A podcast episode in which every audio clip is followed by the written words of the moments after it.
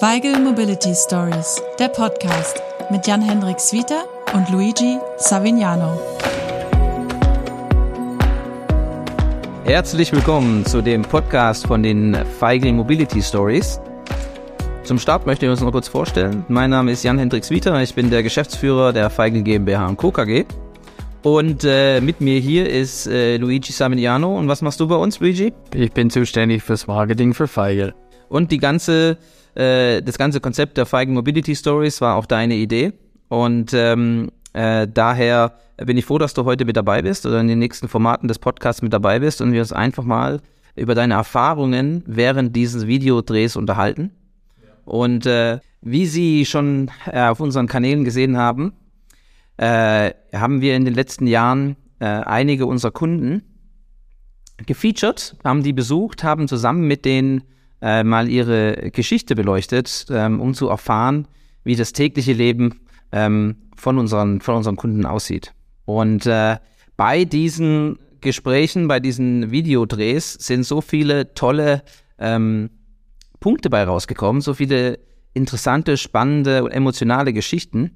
Und äh, diese möchten wir in diesem Feigl Mobility Stories Podcast etwas beleuchten und vorstellen damit äh, dieses ganze interessante, emotionale ähm, und inspirierende Material ähm, auch verwendet wird. Da hast du definitiv recht, Jan. Also die, diese Emotionen hat man definitiv gespürt, wenn man die, die Leute interviewt hat. Und ähm, deshalb machen wir diese Podcast, diese Plattform, um ihnen zu zeigen, ähm, was, ähm, was steht hinter jedem Mensch ähm, jeder Geschichte oder jeder Feigl-Story. Heute möchten wir äh, die Geschichte von Max äh, etwas weiter ähm, beleuchten und ähm, die Hintergrundinformationen sichtbar machen. Und ja, vielleicht kannst du kurz, Luigi, erzählen, wer ist denn eigentlich überhaupt Max? Genau. Ähm, Max oder Max Gretschmann, Maximilian Gretschmann, ähm, der ist ein langjähriger Kunde von uns. Ähm, der hat mit 19 Jahren einen unverschuldeten Unfall und da sitzt er jetzt äh, im, ähm, im, Rollstuhl.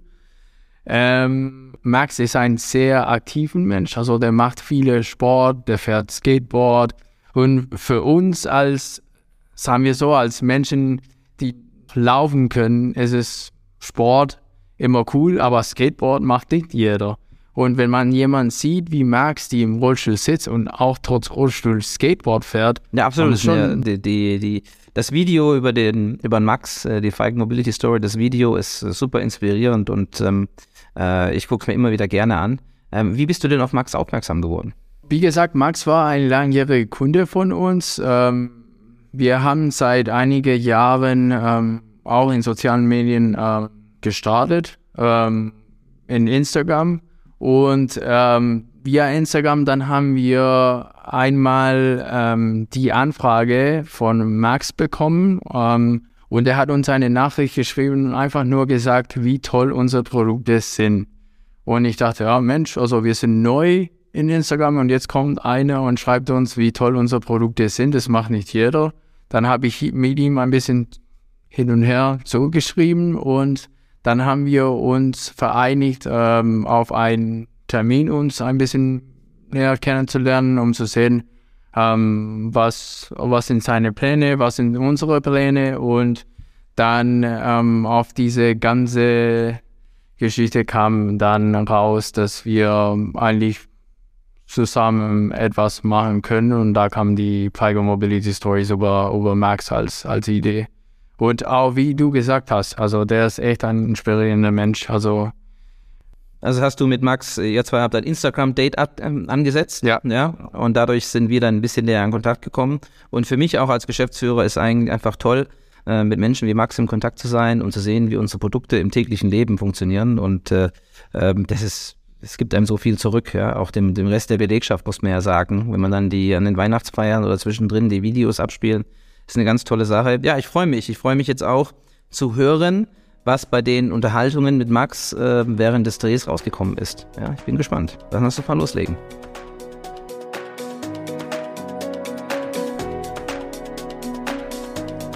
Wie ist es dir direkt nach dem Unfall gegangen? und wie bist du mit der Situation umgegangen? Lustigerweise den Unfallbericht erstmal in der Hand und dann hieß es also so nur äh, ansprechbar, aber dann während, also kurz nach dem Unfall, bevor die Rettungskräfte dann kamen und bin Hubschrauber dann nach Schwabing ins Krankenhaus, also durch den Blutverlust und alles so in so ein, nicht in Koma, aber in halt keinen wachen Zustand mehr. Und ja, ich war ja dann erst zehn Tage im Koma und zwölf Tage in Schwabing auf der Intensivstation. Und dann mit dem Hubschrauber ins UKM, also Unfallklinik Murnau. Und dann, die haben so, hatten damals eine Querschnittintensivstation, also eine Intensiv, was aber wirklich auf Querschnittspatienten ausgelegt ist. Und da war ich dann noch zwei Wochen und dann Anfang, Anfang Februar oder Ende, Ende Januar bin dann verlegt worden auf die normale Querschnittsstation. Und bewusst bietet es dann, naja, ich meine, in Schwabing irgendwann hat immer so einen wachen Moment und dann, du hast ja gar keine Ahnung, was los ist. Du denkst, du bist vielleicht so auf eine Notaufnahme oder so. Und da habe ich gefragt, wann ich wieder heimgehen kann. So. Ja, also das ist, schon ein Prozess, weil du das am Anfang mit den ganzen äh, Opiaten und was du alles bekommst, ganzen Schmerzmittel, so einfach nicht realisieren kannst. Und ich kann gar nicht ehrlich beantworten, wann das war, dass der erste Augenblick war, dass du das weißt, okay, das ist jetzt der Rollstuhl, die Querschnittslähmung und das wird einfach, weil die Wirbelsäule dreimal komplett durch ist, dein Leben lang so bleiben. Wahrscheinlich irgendwann in dem ähm, halben Jahr, was sie dann äh, auf der Reha war. Irgendwann wirst du wahrscheinlich mal realisiert haben, okay, das Ding ist durch. So, das, das ist jetzt dein, dein Leben. So, aber damit du wieder aufstehen kannst und aus dem, äh, aus dem Krankenhaus rausläufst, damit das nicht mehr passieren wird, das dauert schon ein bisschen. Als ich das erste Mal aufgewacht bin und der Arzt, ich kann mich noch genau erinnern, weil der Arzt zu mir gesagt hat, also das war glaube ich nach der zweiten Not-OP, so da war ich gerade, also der mir so ein künstliches Koma und dann wieder raus nach der OP. Und dann, der liegst du ja im Bett und das ist wie so ein Film. Du hast so ein ganz äh, eingeschränktes, äh, ganz eingeschränkte Wahrnehmung und dann war irgendwann ein Arzt da und da hatte so, er hat sich über die Mistur beugt und hat gesagt, ja, Herr Kretschmann, Sie hatten einen schweren Unfall. Und du bist aber so voll mit Drogen, dass du realisierst es gar nicht so. Denkst du, ja, ja, Bro, schwerer Unfall. So, und dann, und dann gefragt, ja, wann, äh, wann ich wieder heim kann. Und dann hat der Arzt dann so gesagt, so, ja, also das wird, das wird aber schon noch ein bisschen dauern und wahrscheinlich werden sie nicht mehr laufen können. Und im Augenblick, das weiß ich nur genau, habe ich mir halt so gedacht, ja, ja, der hat gar keine Ahnung. So, ist das so nicht mehr laufen, was stellt denn der sich vor? Ja. Aber so weit bist du weg von der Realität. Weil du bist da auf, ja, das meiste ist halt Opiate und so und da hast du ja keine, wenn du auf normalen Stationen bist und mal weg von den ganzen harten Schmerzmitteln, äh, so dann und du das erste Mal in so einer Liege einer duscht, weil du es nicht selber kannst, nicht mehr sitzen kannst, weil der Kreislauf es nicht packt. das ist vielleicht mit so ein Augenblick, da denkst du, ja, scheiße, das äh, wird jetzt auf jeden Fall länger dauern, bis das wieder so normal ist. Oder, oder in das neue Normal reingeht. Gell am meisten geholfen hat, um nicht irgendwie in ein Loch oder irgendwas reinzufallen. Also auf jeden Fall die Familie an erster Stelle, besonders meine Mama. Und dann durch das, dass ich bei der Bundeswehr die vier Jahre als Zeitsoldat, als Stabsunteroffizier dann, oder damals als Unteroffizier weitermachen konnte, gab es so eine Wiedereingliederung, aber dann mit 40 Stunden Vollzeit ganz normal im Büro. Bei der Bundeswehr heißt es halt Geschäftszimmer. Und dann hast du, musst du halt in der Früh um halb sechs aufstehen, duschen, Uniform anziehen, zur Arbeit fahren, also in die Kaserne. Und dann hast du deinen Tagesablauf, der so geregelt ist. Gell? Dann gab es zweimal in der Woche Physiotherapie, da hat es dann früher Dienstschluss. Und einmal noch übers äh, UKM in Murnau Sport. Das war dann Rollstuhlbasketball und ein bisschen so Fitness. Und ich würde sagen, das war schon so eine gute Struktur, wenn du am Anfang hast, die hilft dir halt viel einfach, um vielleicht gar nicht in dieses Loch, wo alle immer sagen, reinzufallen, sondern das ein bisschen so zu umgehen, weil du gar nicht die Zeit hast, groß drüber nachzudenken, dass du da reinfällst, weil du eine Aufgabe hast. Weil wenn der Tag, du hast ein Wochenende und alles so, also du, aber eine Aufgabe hast, dann hilft dir das auf jeden Fall. Und du hast ja die ganzen sozialen Kontakte mit den Leuten, die du vorher gehabt hast bei der Bundeswehr. Der Hauptmann ist immer nur der Hauptmann. Der behandelt dich immer nur genauso als Unteroffizier wie davor. Das war wirklich so. Nicht besser und nicht schlechter. Und deine ganzen Kameraden behandeln die auch so. Jeder wusste das, jeder hat es mitbekommen, aber da gab es keinen Rollebonus. Das war ganz gut.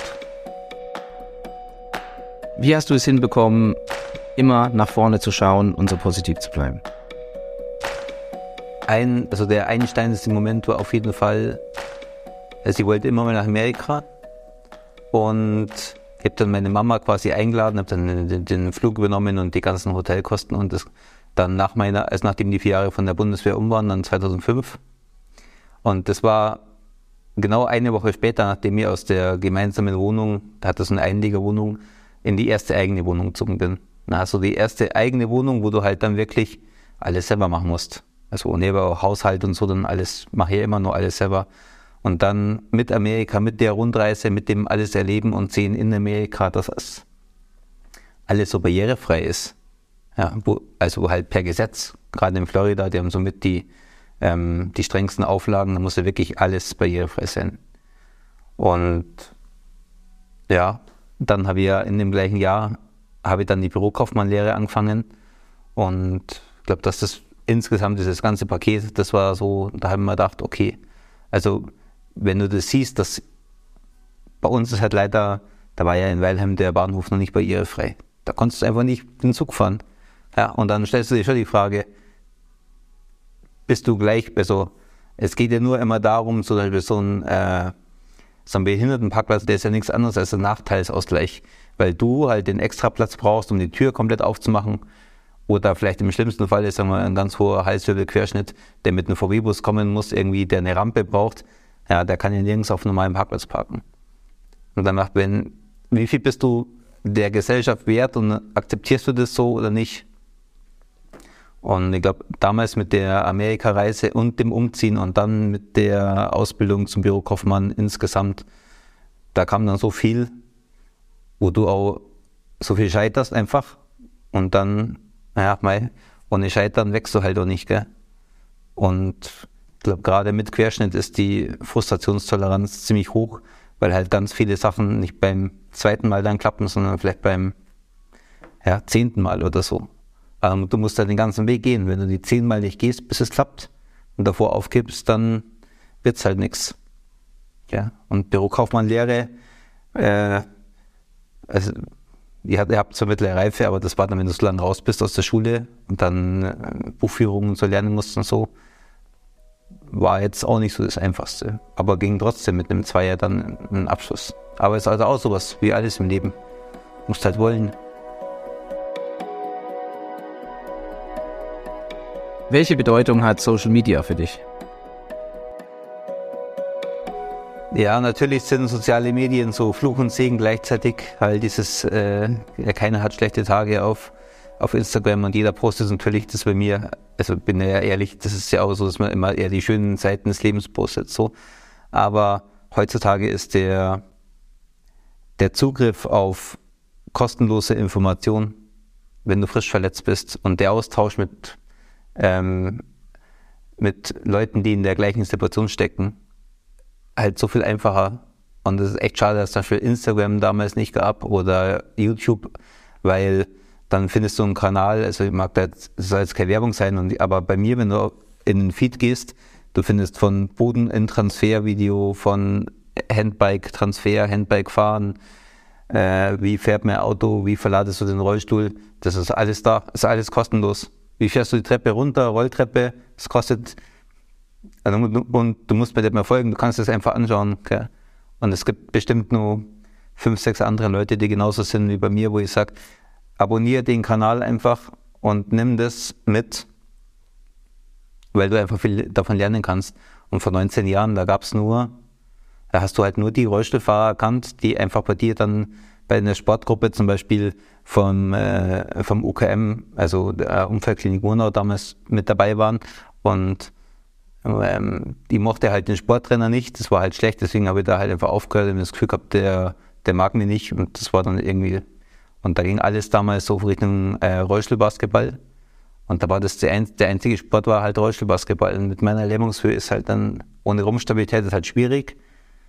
Und heutzutage ist, ich meine, jetzt kannst du äh, Downhill Handbike fahren im Bikepark oder Straßenrennrad oder Elektros Longboard, was weiß ich, keine Ahnung. So, wenn es ich kann, dann kann es nicht so schwer sein. Man muss halt mal probieren. Wie bist du zum Handbike-Fahren gekommen? Angefangen mit dem Handbiken habe ich mit einem Straßenrad 2015. Das habe ich, das war auch so ein Zufall. Da schaue ich in eBay rein, einfach so nach Handbike. Dachte mir so, Handbike, das wäre mal ganz cool. Gell? So mittlerweile sind die Dinger ganz äh, alltagstauglich, so dass mir da nicht mehr so wie kaputt geht, immer vernünftige Bremsen und so. Und einfach so als Alternative zum erstens zum Rollstuhlfahren, weil der Rollstuhl ist halt nicht für so Cardio-Sachen ausgelegt. Und dann vor allem zum Fitnessstudio, weil bei uns ist so schön, warum sollst du im Sommer ins Fitnessstudio gehen, wenn du zwei, drei Stunden oder wenn es so eine halbe Stunde ist, Fahrrad fahren kannst. Und das habe ich damals in, von einem Südtiroler gekauft, bin nach Südtirol gefahren mit dem Audi. Und dann habe ich das halt alles so anpasst auf meine äh, Bedürfnisse. Und dann 2018 2017 war ich in, äh, in Las Vegas auf so einer Rundreise und Leisure Sport ist mir damals schon gefolgt auf Instagram. Das war, war ja noch, das war, da war der Instagram hatte kein 3000 Follower oder 4000 oder so. Du sagst, das wirklich nur klein. Und er meinte dann so, ja, wenn du in Las Vegas bist, wir sind bloß 15 Minuten weg vom Strip, dann schau mal vorbei und bekommst du äh, Führung von der Firma und dann schauen wir mal, vielleicht verstehen wir uns ganz gut irgendwie so. Und die sind auch wirklich nur 15 Minuten weg vom Strip. Der Strip ist aber ziemlich lang. Also bin ich da eine halbe Stunde hingefahren oder so. Und dann, ich hatte ja keine Ahnung, was ich so reinlaufe. Und dann, äh, der Bill ist selber Questions gelähmt, der Gründer von der Firma. Und wir waren halt von Anfang an auf einer Wellenlänge. Und dann hat er mir die Rollstühle so gezeigt und dann dachte ich mir so, habe ich gesagt, ja, ich würde so wie den Rollstuhl bauen. Also wenn ich meinen Rollstuhl kaufen würde, dann würde ich mir wirklich einen einfach so auf meine Bedürfnisse festschweißen lassen. Dann musst du keine Angst haben, dass der im Flugzeug irgendwie eine Schraube bricht oder irgendwas oder so oder so ein und dann hat er mir die, die ersten Full Suspension Handbikes mit Dämpfer vorne, Einzelradaufhängung hinten zeigt. Und dann dachte ich mir schon, wow, das wäre voll super, so als, äh, als Cardio weg von der Straße, weil dachte einfach weg von diesem Stress aber ich wollte keinen E-Motor. Wir hatten gerade das erste Modell mit E-Motor. Und hat gesagt, weißt du was, äh, wir reden über Preis so, du musst, gib mir einfach, was du mir so an Rabatt geben kannst, irgendwie so. Das war damals auch wirklich nicht viel, aber es war wirklich fair. Ja. Und der US-Dollar war noch ein bisschen stärker. Und dann hatte ich das erste äh, Full Suspension bei 2018. Und dann bin ich einfach von hier bei mir daheim los in, in Oberbayern in in jeden Feldweg rein, wo ich nie wusste, wo der hinführt. Weil mit dem Auto darfst du nicht rein, mit dem Rollstuhl kommst du einfach nicht rein. Ja. Und das ist von dieses stressfreie draußen einfach irgendwo rumfahren, gleichwertig mit dem Fahrradfahrer. Da hast du dann, spürst du dann keine, ähm, keine Behinderung, weil wir könnten jetzt ja alle zusammen einfach äh, Runde Fahrrad fahren. Die bis die dann das verkauft habe, weil man dachte, okay, ein E-Motor wäre schon ganz gut, dann könnte es einfach größere Runden fahren und auch ohne einen 180er Puls mit einem Fahrradfahrer mitfahren. Wie hast du das Skateboardfahren für dich entdeckt? Mit dem Skateboarden hat es so angefangen, ich war in Las Vegas bei Leisure weil, weil das Handbike-Event war, das Offroad-Event. Und der Bill, der Gründer von der Firma, ist ein guter Freund von mir, hat mir irgendwie das Video geschickt von dem, also Even Lane, glaube ich, heißt der, oder Lane, so ein französischer Name. Der ist eigentlich, dem sein Video ging viral und der war dann bei alle Talkshows in Amerika und so. Und ich glaube, der hat wirklich Millionen Aufrufe auf den Videos insgesamt, weil das halt in der Community und jeder hat es teilt und das war das erste Mal, dass irgendjemand so gesehen hat. Und dann haben wir so, sagt er so, du bist doch früher Skateboard gefahren. Und sage ich, ja, aber wie, wie soll denn das gehen? So. Ja, mei, müssen wir halt mal, müssen wir so ein, so ein Board bestellen, dann hat der Bill das billigste mit, mit einem Nabenmotor Board bestellt und der Willi in der, in der Werkstatt, der Schweißer, hat dann so Halter baut, so, so, so Winkelbandes. Und haben sie mit drauf mit so einem Fahrradsturzhelm. Und da bin ich beim zweiten Mal mit einem frisch pulverbeschichteten Rollstuhl, den habe ich mich dann neu pulvern lassen, gegen so eine ganz harte Mauer aus so einem äh, Spritz, äh, sagt man da, ja, fast wie so ein Beton, was die drauf haben. Der ganze Rollstuhl war verkratzt, lag auf dem Rücken, es war so zu langsam, dass äh, irgendwas Schlimmes passiert ist oder so. Ja, also mit dem Skateboard, das geht nicht. Du brauchst irgendwas, wo du besser lenken kannst und wo du, also du brauchst schon eine Bremse, die wirklich bremst. So. Und dann dachte ich mir so, aber das war's noch nicht. Also das, so im Prinzip mit dem Gleichgewicht, das funktioniert ja. Und du musst dann einfach muss man so ein bisschen online recherchieren, was es gibt. Länger, besserer Antrieb. Und dann kam, ich habe es einfach googelt, dann kam ich auf äh, Evolve Skateboards und die haben eine deutsche äh, Niederlassung und dann habe ich ein älteres Modell gekauft. Das habe ich jetzt für Freunde, die mal eine Runde mitfahren wollen. Das ist auch mit Fernbedienung, mit äh, Riemenantrieb, nur einfach nicht so leistungsstark und die Bremse ist auch nicht ganz so gut. Und mit dem ging das schon ganz gut und die habe ich dann irgendwie nur verlinkt, Evolve Skateboards, äh, in so einem Instagram-Video.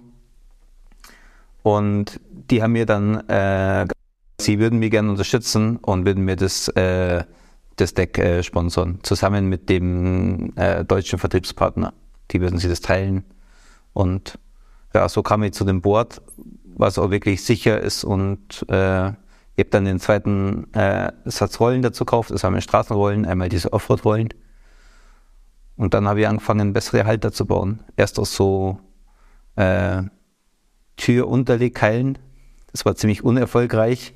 Da musste meine Mama, die war dann mal mit dabei, die mussten mir dann wieder aufsammeln von der Straße dann mit so vom Hebebühnen so diese Aufnahmengummis, einfach so mit der Stichsäge und so alles bearbeitet, damit du so eine Kuhle hast, wo die Rollen reinkommen. Äh, bis über einen Kumpel dann zum 3D-Druck zu den, also eigentlich jetzt, sowas könnte auch in Serienproduktion gehen, das wird einfach funktionieren. So. Und jetzt steht das Setup. Dann halt immer Helm aufsetzen, am besten nur Schoner. Und dann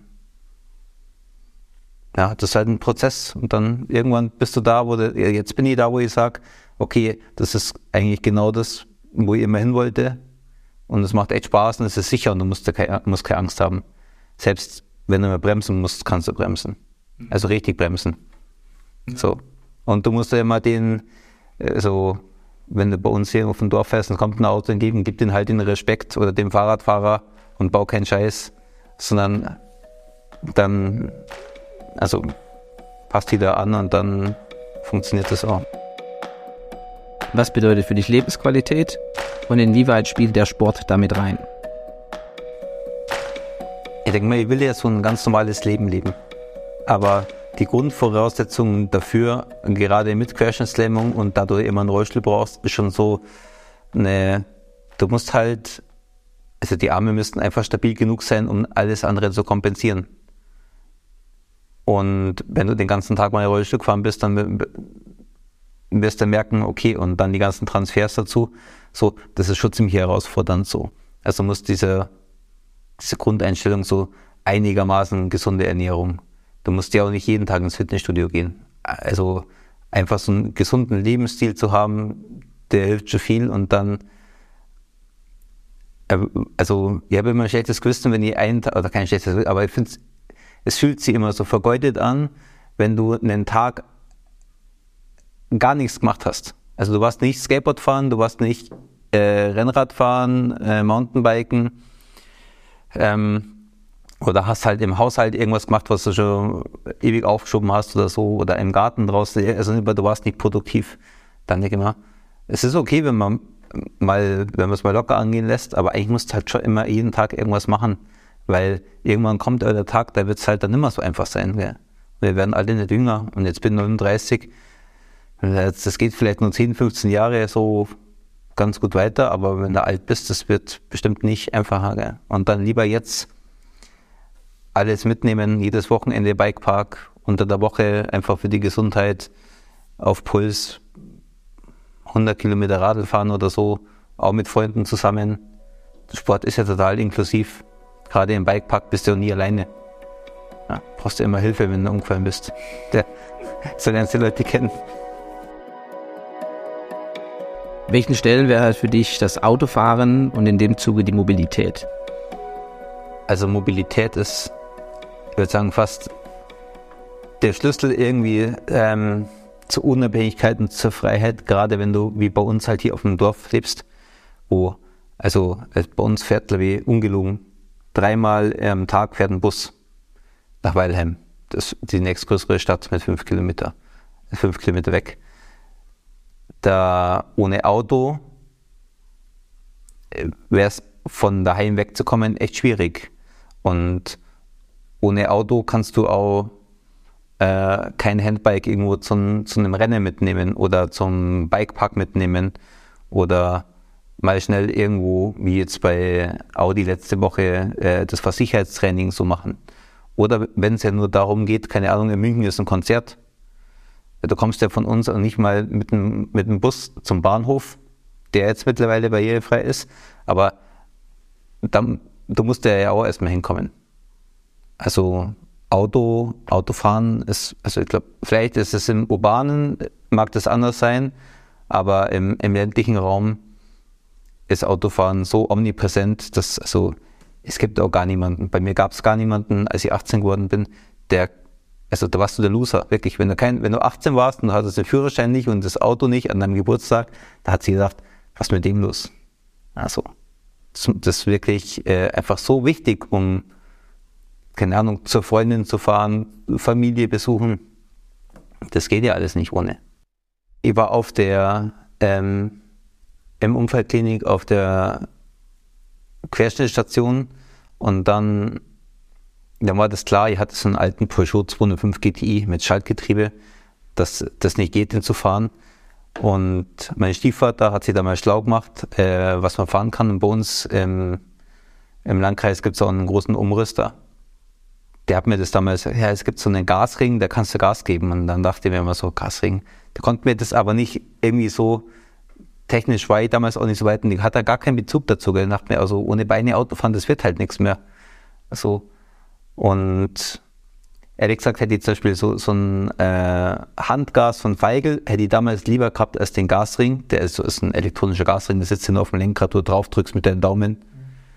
Und dann gibst du halt, damals war der jetzt gar noch mechanisch, gibst du Gas. Weil die Umrüstung war super teuer, gut, die hat dann die Versicherung zahlt. Und der Ausbau war super teuer, dann hast du Schäden am Auto und so. Und ich meine, sowas findest du halt heutzutage auf, äh, durchs Internet. Da gehst du bei Feigl auf die Seite, da gehst du bei mir auf Instagram oder gehst, suchst du über Hashtags, da findest du es ja wahrscheinlich als frisch Verletzter im Krankenhaus, hast du die ganze Information einfach vor dir. Gell? Also ich muss schon betonen, dass so mit äh, sechster Brustwirbelquerschnitt, ähm, dass man da kein Verladesystem braucht, sondern damit man da einfach nur im Normalfall, je nach Behinderung, aber im Normalfall kommst du dann mit Verladen vom Rollstuhl und so alles äh, selber zurecht. Das ist schon mal ganz, das ist schon mal ein echter Vorteil, auch wegen dem Umrüsten und so. Und dann brauchst du eigentlich nur ein gutes Handgas, was halt für dich als Benutzer passt. Ich finde, das kann man auch nicht verallgemeinern, dass man sagt so, oder verallgemeinern, dass man sagt, für, für den Querschnitt oder für denjenigen musst du das Handgas haben. Deswegen gibt es ja auch verschiedene Systeme.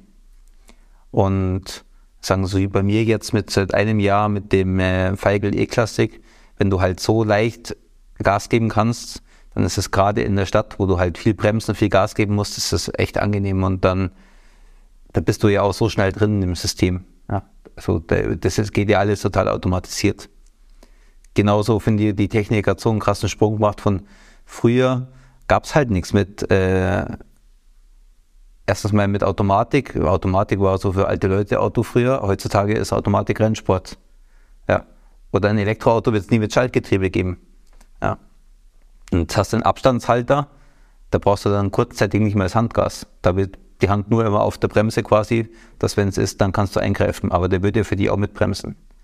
Und Spurhalteassistent sind alles so Systeme, da würde man sagen, die braucht man vielleicht nicht unbedingt, aber das ist so ganz praktisch, wenn man es hat. Und dann sind auch weite Strecken einfach weniger körperlich fordernd.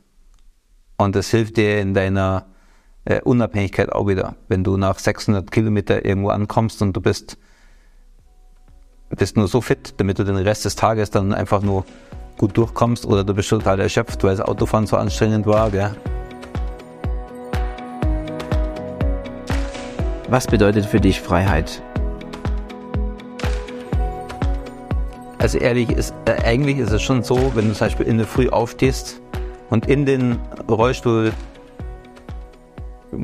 dich reinsetzt, dann echt, dann geht das mit der Freiheit eigentlich los, weil du merkst, ohne den Rollstuhl wird es einfach nicht gehen. Wenn der, also der Rollstuhl ist nicht der scheiß Rollstuhl irgendwie, der dann so, äh, in den du rein musst, weil es gibt so Rollstühle, da würde ich auch nicht gerne rein wollen, aber es ist besser als nichts. Das Beste, du hast so den eigenen, wo wirklich alles auf deine Bedürfnisse abgestimmt ist mit Sitzposition und, und allem und so. Aber da geht es los mit der Freiheit, gell? Und dann gehst du duschen, dann vom Duschstuhl musst du wieder in den Rollstuhl, ansonsten kommst du nicht auf Toilette und dann wirst du vielleicht, keine Ahnung, Freunde besuchen, ja, dann verletzt du den Rollstuhl ins Auto, dann das Auto fährt auch nur wegen dem Handgas, wenn, wenn das Setup alles passt. Wenn du alles auf dich adaptiert hast, so, damit du dir keine Gedanken mehr machen musst. Das ist eigentlich Freiheit. Weil, was gibt es Besseres, als wenn du einfach weißt, dein System funktioniert. So. Wenn ich morgen nach Woamagau fahre im Bikepark, das ist von, also ich brauche für gar niemanden irgendwas. Weder für das Handbike verladen, noch hinfahren, noch abladen. Auch wenn die Biker sehr freundlich sind, das hilft dir eigentlich meistens. Man fragt einfach jemand, ob er dir helfen kann zum Abladen oder Aufladen oder so. Aber du brauchst keine Hilfe. Und ich finde, so keine Hilfe brauchen ist schon viel wert. Und dann zum Beispiel beim Bikepark, wenn der dir den Stepplift einhängt, die kennen mich alle und da fragst du davor freundlich auch jedes Mal, ob er dir bitte helfen kann. Und dann hängt er dir den Schlepplift ein und oben hängst du den selber aus mit dem System. Und dann ja, bist du oben am Bikepark und dann, was, wie viel mehr willst du denn, gell? Und dann, ja, ein gutes Gespräch mit ein paar Freunden, das ist schon viel Freiheit.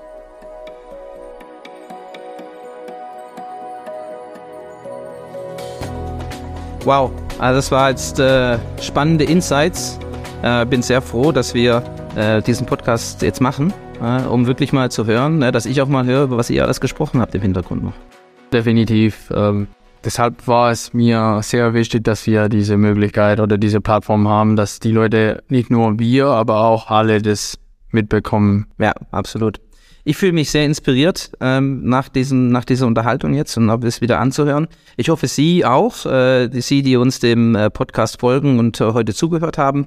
Und äh, Luigi, ich bin schon sehr gespannt, ähm, wen du als nächstes aus deinem Hut zauberst und welche Mobility Story wir als nächstes im Detail in unserem Podcast zusammen beleuchten. Vielen Dank dir. Danke dir, das ist schon an der Pipeline. Bitte bleiben Sie gespannt und wir sehen uns in der nächsten Folge. Wunderbar. Auf Wiedersehen. Bis zum nächsten Mal.